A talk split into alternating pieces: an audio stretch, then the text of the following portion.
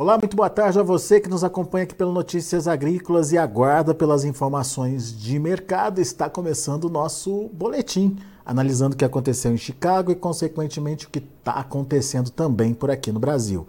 Hoje foi um dia positivo, leve, levemente positivo para a soja lá na Bolsa de Chicago.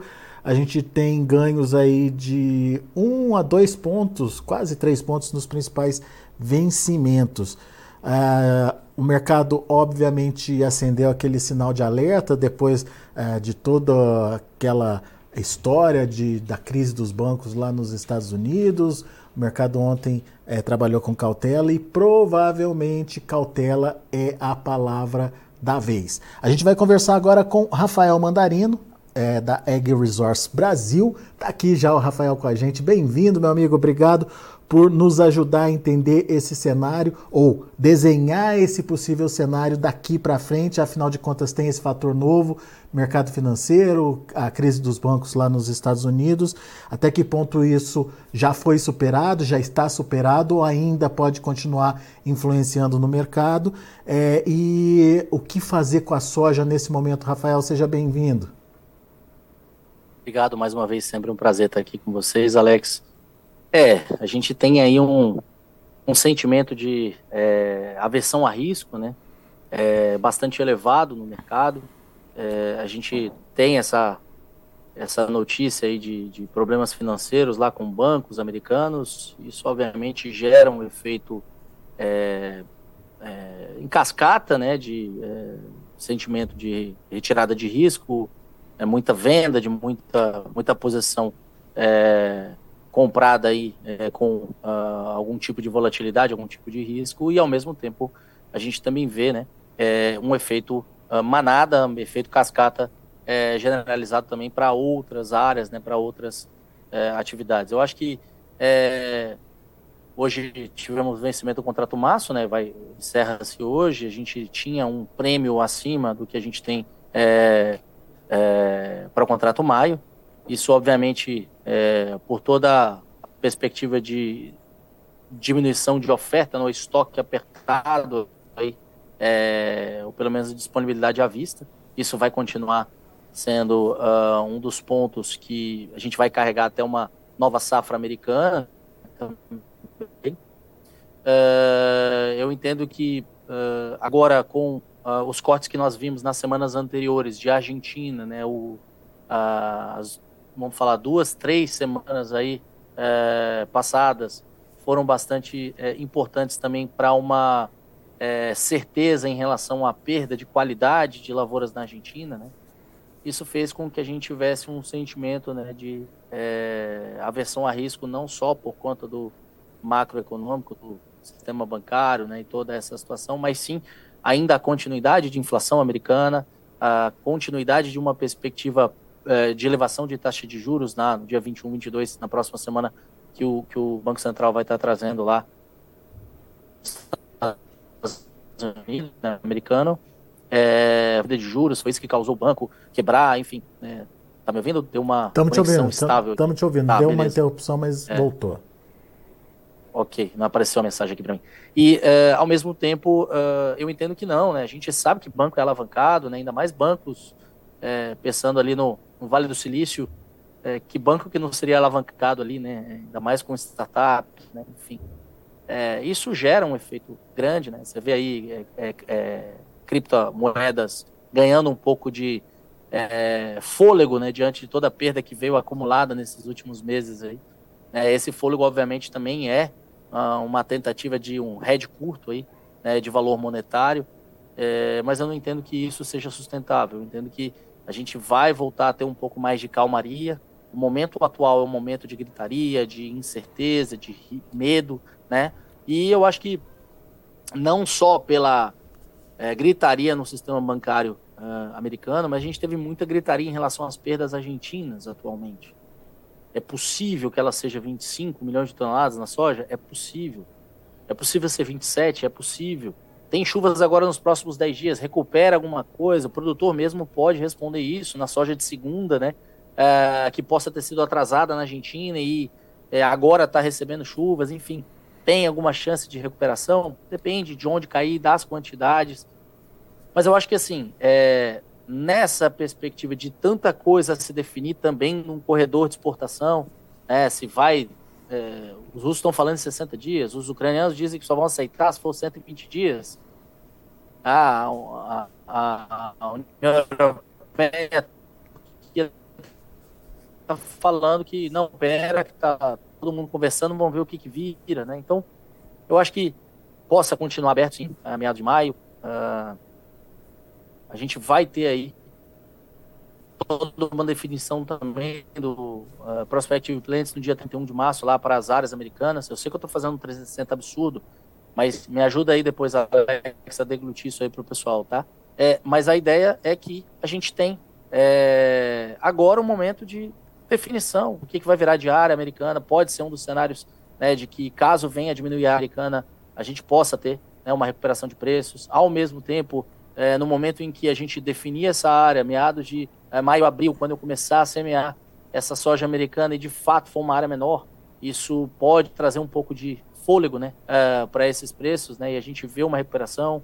É, produtor que não aproveitou chance de venda, já cobriu seu custo, já está coberto aí para as contas que estão chegando aí, 30 do 3, 30 do 4, tá? É, eu sugiro cautela, eu sugiro que é, pise no freio um pouco, né, respire, reavalie, e a gente, obviamente, por mais que esteja vendo um prêmio derreter aqui, né, é, eu acho que não tem uma pressa agora, já que não se aproveitou vendo as melhores para trás. Né? Esse prêmio derreteu, obviamente, vai continuar pressionado por um tempo, né, e a gente pode ver um pouco mais de é, um cenário um pouco mais otimista para frente. O que você está dizendo, então, Rafael, me corrija aí se eu estiver errado, é que a gente está passando por um momento turbulento do mercado, sem muitas respostas. Mas essas respostas, elas virão é, daqui a pouco, próximas semanas, próximo mês, enfim. E de alguma forma o mercado vai entender o que realmente tem na mão. É, de um lado, a questão da, da oferta é, sem saber o que, que a Argentina vai trazer de fato, sem saber o que, que os Estados Unidos vão trazer de fato na próxima safra.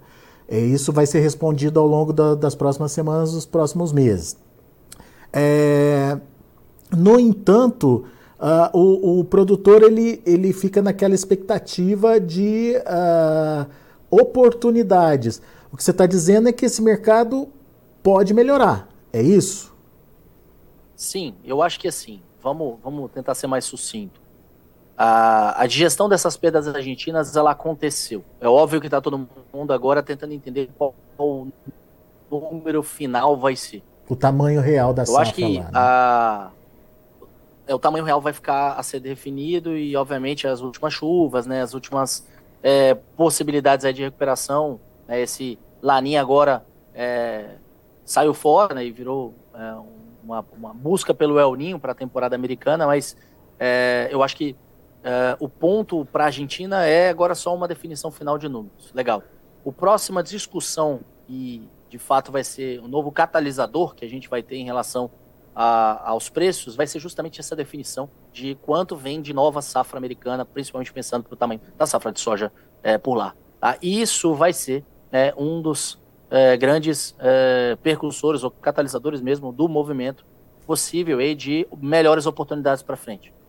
É, eu continuo ainda afirmando de que é, não acho que o produtor tem que se assustar com quedas de preço tão expressivas, né, de repente de um dia, e ao mesmo tempo também não tem que ficar buscando é, rally de preço, né, ficar esperando só para tomar essa decisão. Eu acho que o produtor tem que pensar na sua média, como sempre, tem que redear. Né? E óbvio, se a gente tiver uma subida de preço onde haja uma precificação melhor no basis dele, ele possa fazendo média, eu acho que isso é importante. Ele está remunerando esse rally positivo né, de preços. Muito agora, ah. tivemos preços melhores, agora, né, com preços totalmente é, desmotivados com Chicago agora mudando para um maio que está abaixo dos 15 novamente, né, mais uma vez, é, e a gente vendo o prêmio para baixo, o dólar ainda não respondendo ou compensando, offsetando essas quedas do prêmio, é, o produtor precisa ter um pouco mais de cautela, sim, esperar, ter paciência, porque eu acredito que é, em breve a gente terá é, a definição de números americanos, definição do corredor, definição de como é que fica esse cenário macro, é, pensando nos bancos americanos também, né? Temos taxa de juros americanos na próxima semana, tudo isso pode ajudar né, a trazer um pouco mais de calmaria para essas águas tão turbulentas. Legal. Isso tudo influenciando Chicago. É, ou seja, Chicago com possibilidade de, é, enfim, de, de buscar um fôlego aí.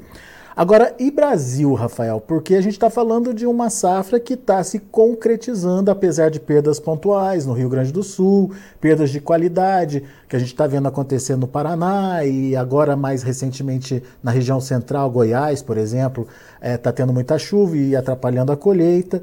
É, mas de qualquer forma, não se discute que é uma safra gigante, de 150 milhões ou mais.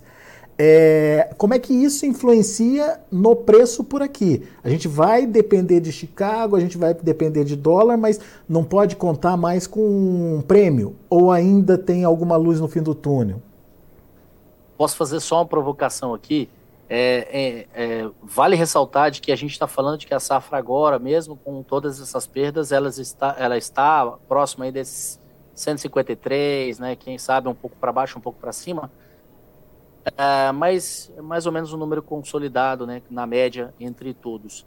Mas qual era o número então inicial de estimativa, já que a gente perdeu tanto no Rio Grande, já que a gente teve essa diminuição aí de potencial de produção?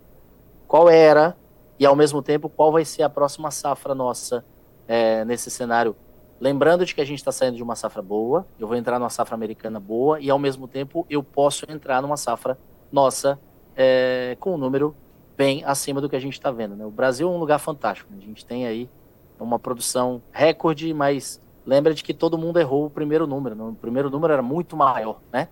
Bom, te respondendo, fazendo só essa provocação, é, eu acho que é, o Brasil, obviamente, já vinha mostrando de que tinha uma quantidade enorme de soja. Eu acho que esse março tem potencial para é, ter uma exportação mensal aí rompendo o que a gente teve no ano passado, a gente chegando esse mês talvez 12, 13, 14 milhões de toneladas acumulado no mês. É possível, é possível. É, lembrando que janeiro e fevereiro a gente ficou abaixo do ano por conta do alongamento de ciclo e por conta do atraso. É, eu vivia falando aqui para vocês do tal do tsunami de soja, mas não era pelo só o tamanho de safra, mas sim queria chegar junto, tá uhum. chegando junto, por isso derreteu o prêmio. Já estava sendo desenhado isso, a gente repetiu aqui com vocês em vários momentos, em outros canais também, tá? E ao, ao passo que agora o tsunami está começando a cair, ele está começando a derrubar, a gente está começando a é, ver um grande avanço aí né, de colheita. Rompemos os 50% de é, área no Brasil é, colhida. É, por mais que problemas agora no Goiás, como você bem pontuou, aí, é, até eu estou enfrentando um pouco de problemas para colheita, né, outros vizinhos também, é, relatos aí de Corumbá bem cheio, né, enfim. Paraná também, muita chuva, atrapalhou bastante, deve continuar aí é, pelo menos mais alguns dias a atrapalhar algumas regiões, enfim. Mas a gente está conseguindo avançar, está é, tá na média, né, nos últimos cinco anos, está respondendo, ou pelo menos ali dentro daquele range é, potencial de, de, de, de, colheita. E eu entendo que agora é, tem de se buscar uma certa normalidade é, na ideia dessa comercialização. O, o, as trades elas estavam de braços cruzados, elas não tinham a menor vontade de sair ofertando preços acima, agora estão ofertando preços bem mais baixos. O produtor que se desespera está entregando preços mais baratos mesmo. Aí daqui a pouco ela está com barriga cheia, ou pelo menos uma parte dessa barriga cheia, e ela vai poder oferecer né, é, preços melhores. Óbvio que respeitado Chicago, respeitado o câmbio, respeitado o prêmio, né, mas eu entendo que o prêmio derreteu tão qual a gente teve toda essa soja chegando junto. Agora tende a trazer uma certa normalidade, né, ou pelo menos melhorar um pouco né, essa grande quantidade. A gente vai ter ainda soja bastante chegando, é, é, mas eu entendo que agora é, isso pode ser um pouco mais é, assimilado, a gente ter um pouco melhor de preços de oportunidades para frente. Então, apesar do, do prêmio é, parar de derreter, vamos dizer assim, o prêmio para de derreter, as oportunidades viriam então de Chicago e quem sabe do dólar? É, câmbio a gente depende muito aqui também da. É, por mais que, vamos falar, o DXY vem caindo frente aos pares, mas aqui é, talvez uma é, diminuição de risco e é, divisa saindo, né? É, isso pode estar favorecendo um pouco a manutenção desse dólar um tanto quanto mais elevado, mas obviamente também essa esse questionamento do Banco Central, a eleição de ou, ou a definição de membros do Banco Central que o Lula está colocando dele, ao mesmo tempo como é que fica essa definição de CPI, essa instabilidade, nova CPI das joias, está se falando, enfim, a gente sabe que é muito cortina de fumaça também.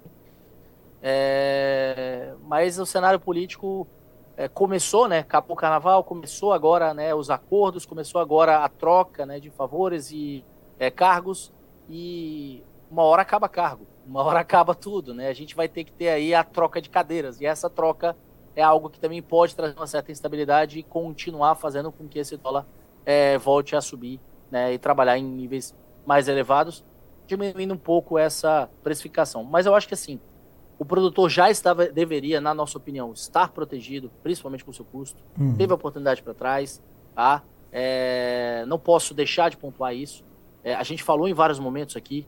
E agora, a soja que está em aberto, eu posso simplesmente apertar esse botão de pause, esperar um pouco e ficar, né, realmente é, observando esse mercado se estapear, né? Acho que esse é o melhor termo agora, né, do que a gente está vendo para essa semana. Uhum. Para semanas para frente, uma definição, prospective implants chegando, definição de área americana, ou pelo menos uma direção melhor de área americana, né? Isso pode trazer esse cenário para uma certa recuperação em Chicago. Sim. Muito bem. Então, cautela nas vendas nesse momento. É isso que você está dizendo. É, tem, vai aparecer oportunidade mais lá para frente. Depende. Se você, produtor, não estiver vendido, tem conta chegando, esquece não tem isso. Que fazer, tem que né? vender, tem que pagar a conta, não tem jeito. Estou dizendo para você que não aproveitou a oportunidade para trás, que poderia ter aproveitado. Ah, paciência, claro, não. A gente não é, é, é, é, é a gente não tem condições de voltar no passado, claro que não, mas a gente falou. Ah, eu estou aqui realmente repetindo. Nós avisamos, nós falamos, nós conversamos e dissemos para você que era hora que a gente achava que tinha boas oportunidades de venda. Ponto. Quem não vendeu, paciência. Agora é reorganizar esses trades, é reorganizar tudo isso em função de conta que está chegando. E óbvio, ainda tem soja em aberto, ainda tem safrinha em aberto, tem muito espaço para a gente fazer médias superiores aí ao longo do ano. Agora, qual que é o Liga risco? para cá que a gente ajusta tudo isso. Legal, Rafael. Agora, qual que é o risco de carregar essa soja e, uh, vamos dizer, chegar lá no segundo semestre e ter a concorrência com a soja americana? Eu não acho que a gente vai carregar. Eu acho que você vai me chamar antes para a gente conversar aqui. A gente vai estar tá fazendo um realinhamento disso tudo, né? Mas eu acho que é, eu estou falando num cenário de deixar esse março, ou pelo menos agora, né, a gente virar para um, é, um final de mês e definir um pouco taxa de juros americana, tá. definir é, como é que fica esse sistema financeiro americano, como é que fica aqui também questão de CPI. A gente chega ao final de março com início de abril, vamos falar talvez aí é, 65, 70% da nossa soja colhida. colhida Ali a gente vai ter uma melhor definição do tamanho de safra Brasil, melhor definição de tamanho de safra Argentina e já uma melhor direção de como é que vai ficar a safra nos Estados Unidos, ou pelo menos um pouco mais de opiniões acerca das áreas americanas.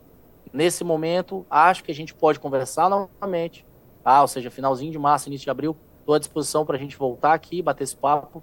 É, e eu acho que o produtor, ele, se tiver como esperar, vamos esperar, vamos segurar um pouco, né, e deixa Chicago recuperar um pouco, porque é, possivelmente teremos melhores oportunidades à frente.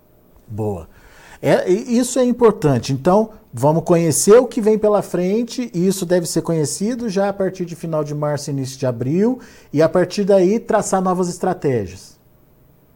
É, as estratégias elas estão montadas, né? Quem chegar agora, obviamente, vai ter uma estratégia reavaliada e a gente tem todo um trabalho para quem está chegando agora, né, para a gente é, estudar esse cenário e fazer é, o que precisa ser feito, né, para que você, obviamente, sobreviva. Os custos foram elevados, a gente não pode se dar o luxo de vender soja muito barata também esse ano, né, e ao mesmo tempo eu também não posso deixar de pagar suas contas, a gente não pode deixar de cobrir esse cenário, né, e trabalhar com o menos risco possível. Se você estiver totalmente descoberto, pelo amor de Deus, ligue, se você estiver já com o custo coberto, eu acho que você está dentro do que eu estou falando. Acho que é o momento da gente é, pisar né, num freio, dar uma segurada para essa semana, deixar todo mundo se estapear para a semana que vem a gente reavaliar né, e começar é, a olhar esse mercado, é, se vale a pena vender ou não, mas esperar esse mercado dar uma certa recuperada. Pois é, toda a nossa fala está muito concentrada em cima de oferta, Rafael, mas e a demanda? Sim. E a China? O que, que a gente pode esperar da China aí? A China está confortável, aparentemente, né? Tá vendo o barquinho correr no Rio. China aprendeu a comprar, né? China aprendeu a comprar nesses últimos 3, 4 anos, tá confortável. É, acredito que vai continuar da mão para boca, mas eu acho que o número tradeável, o ASD não mudou a importação chinesa. Eu acho que, é, de fato, não faz sentido mudar. É, a gente tem aí uma, uma perspectiva de China buscando talvez soja americana aí, talvez se tivesse a Argentina possibilidade para recompor reserva. Mas é, Brasil, é, com março, abril, maio, projetando é, um line-up bastante aquecido, uma possibilidade de a gente estar trabalhando é, e atendendo os níveis de expectativa de exportação elevada que a gente tem para essa temporada. É, China vai comprar, a China está aí, ela vai demandar, né, e é questão de tempo da gente é, começar a ter né, uma entrega muito maior né, do que o que a gente já entregou esse ano para eles. É. Tá? Então, demanda existe, mundo, ao mesmo tempo, também deve buscar essa, essa, essa soja aqui. Eu acho que dia 17 também é um ponto interessante aqui no Brasil, que é, acho que é, uma, é um dia que a gente deve ter uma definição da mistura do biodiesel é, por aqui. Ah, né? tá, tem mais essa. Está sendo anunciado como 17 sendo a data. Eu acho que isso também pode ser um dos fatores de movimentação. Se a gente tiver um esmagamento maior, isso pressiona o quadro de oferta e demanda, isso pode melhorar um pouco também a ideia da precificação, né? E é, eu acho que, de novo, essa semana é uma semana caótica, uma semana de você avançar à medida que der essa sua colheita, avançar à medida que der esse plantio de safrinha, né? E deixar a gente aqui mastigar esse mercado. É, eu acho que é uma das semanas onde eu vou falar para você que não fazer nada também é trade. Né? Então, a gente está na semana de não fazer nada, é uma semana de design novos. Vai para a praia, é isso, Rafael? Travou?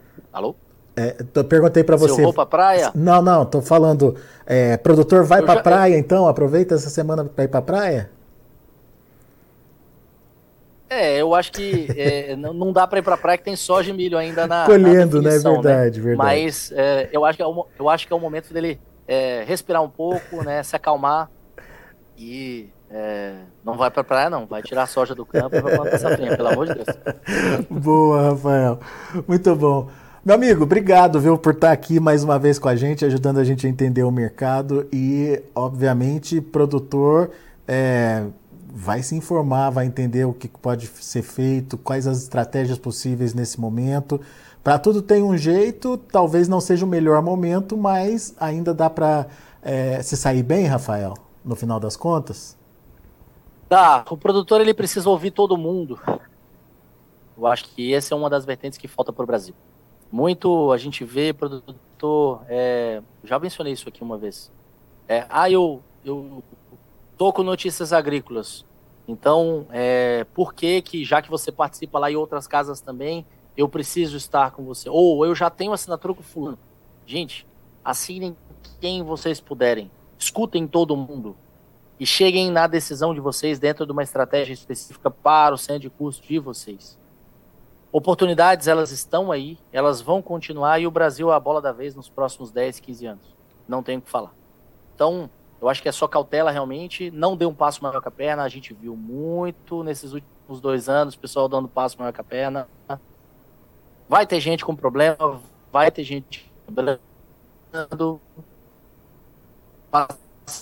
ciência, foi avisado, né? Mas você que ouviu ovos, as oportunidades estão chegando, né? Vai ter gente quebrando, obviamente, você vai ter oportunidade, né? E ao mesmo tempo tá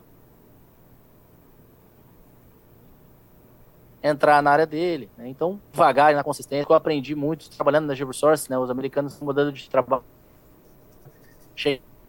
trabalhando muito esforço, né, uma correria absurda, uma grita que cansa, né, é, tão logo né, a gente consegue é, entregar uma boa quantidade, mas para a sustentação disso, a sustentabilidade disso, não é dessa forma, é constante. E o produtor rural tem que entender que esse trabalho constante, contínuo e com consistência aqui é, faz a diferença é, para as médias dele. A GeoResource tem um histórico, está comprovado, tem pesquisa em cima, tem oportunidade sim, meu amigo. Tem muita. Vamos abraçá-las.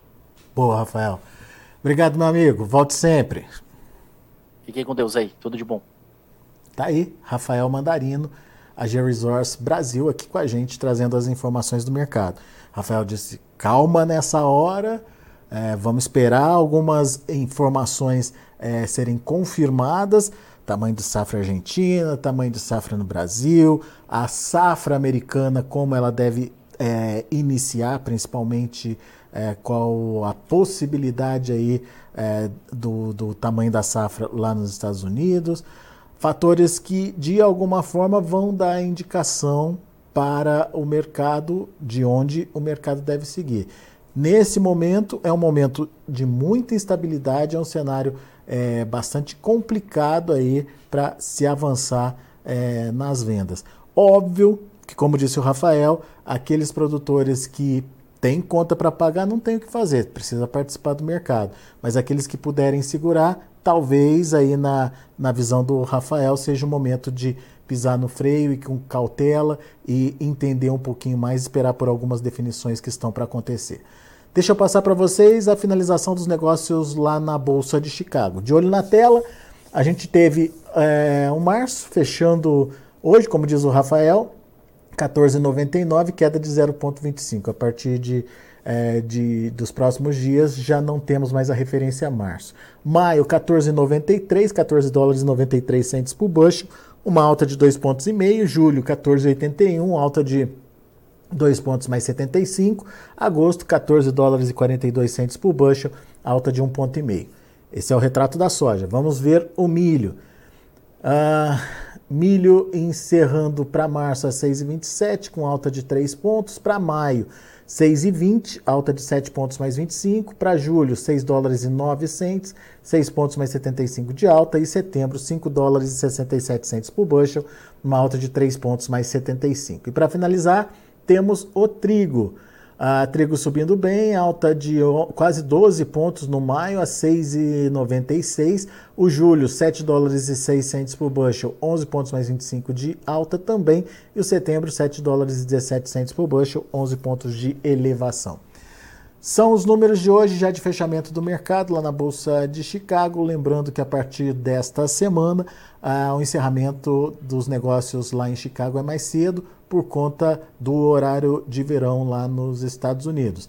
Quer saber mais detalhes? Quer entender melhor esse mercado? Continue seguindo Notícias Agrícolas, porque diariamente temos as nossas análises, temos os nossos especialistas trazendo para vocês todas as informações pertinentes e relacionadas ao mercado. Daqui a pouco a gente volta com outras informações e mais destaques. Continue com a gente.